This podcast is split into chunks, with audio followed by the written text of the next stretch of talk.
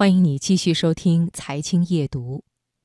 有不少职业是需要你上班的时候穿工作服的。职场环境的变化给当下的制服设计带来全新的挑战。相对于集体化的统一标志，个性化变成品牌文化传达的一部分。那今晚的职场分享，我们就来分享这样一个话题：工作服需要个性化吗？选自《第一财经周刊》，作者姚方沁。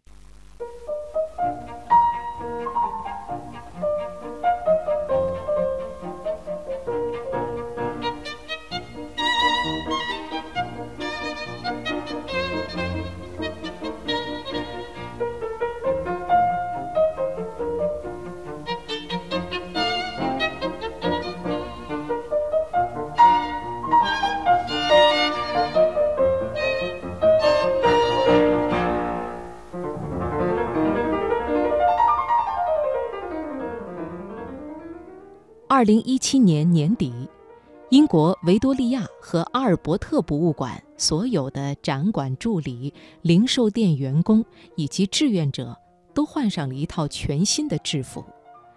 这是这座博物馆十年以来第一次更新员工制服，并且请来了英国设计师克里斯托弗·李伯担任设计。这套制服包括 T 恤、polo 衫、圆领毛衣、短夹克。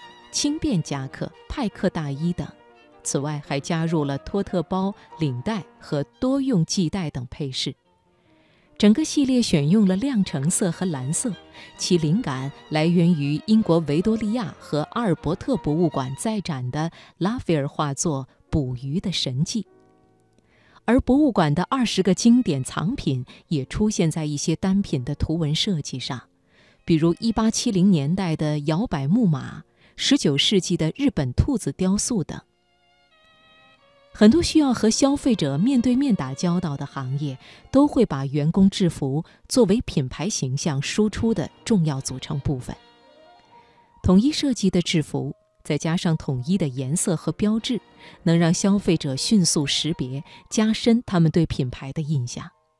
而如今，职场环境的变化，给当下的制服设计也带来了新的挑战。个性化变成了品牌文化传达的一部分。随着千禧一代进入职场，他们把制服视作一种强制同化的象征，因而要求更多自主穿搭工作制服的空间。新技术的引入，让办公时间和私人时间的界限也越来越模糊。而像马克扎克伯格这样的技术界明星的穿着，也打破了传统对职业装的定义。然而，满足了个性化设计的制服，消费者反倒不满意了。英国维多利亚和阿尔伯特博物馆的员工对个性化新制服普遍非常满意，认为它们既舒适又好看。不过，在社交媒体上，普通的英国民众却并不买账。一位网友评论道：“我认为制服最重要的是统一性，但是这个新制服却很多样。如果我去参观的时候需要工作人员帮助，怎么才能在人群中找到他们呢？”这或许凸显了新时代公司们塑造品牌形象的矛盾：如何在员工需求的个性化和企业标志的统一性之间取得平衡呢？当然。博物馆也并非唯一的案例。从2017年7月开始，麦当劳在全美餐厅内推出的全新员工制服，也在社交媒体上受到嘲讽。这套灰色系的制服取代了麦当劳经典的红黄色制服。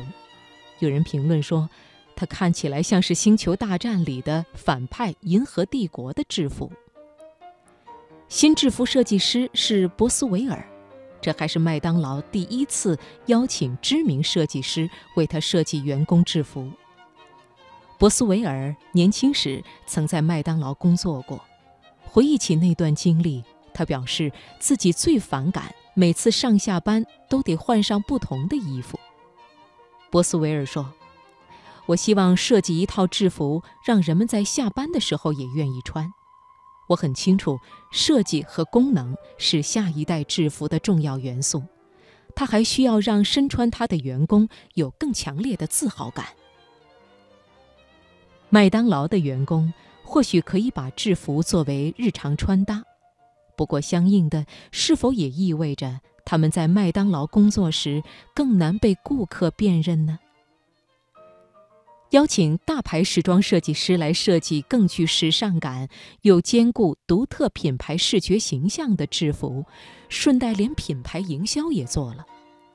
而最热衷于此类制服设计的，当属航空公司。二零一五年，阿联酋国家航空公司阿提哈德航空为了推出由意大利高级定制设计师设计的新制服，特意在阿布扎比举办了一次盛大的时装秀。当时，阿提哈德航空刚刚更新了空客 A 三八零机队，试图在全球最大的民航飞机上实现酒店一般的体验。空乘的制服自然也是这体验的一部分。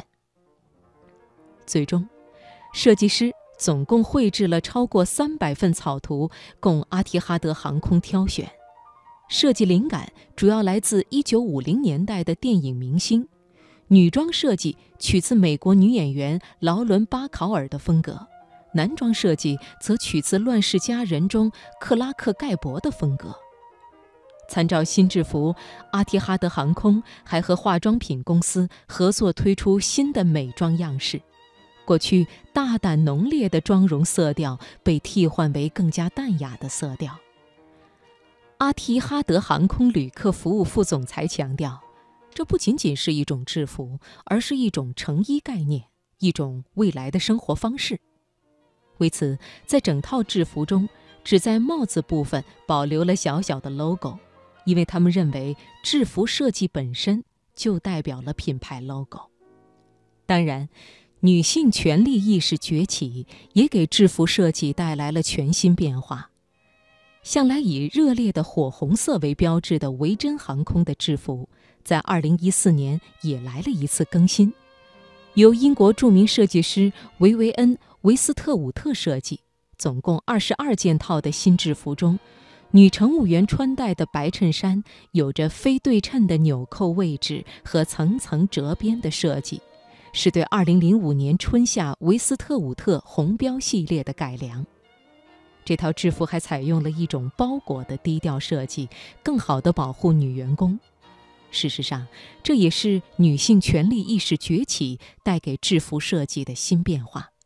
这样的制服可以让外界看出公司对员工人性化的重视，因此又成为品牌展示其企业价值观的一部分。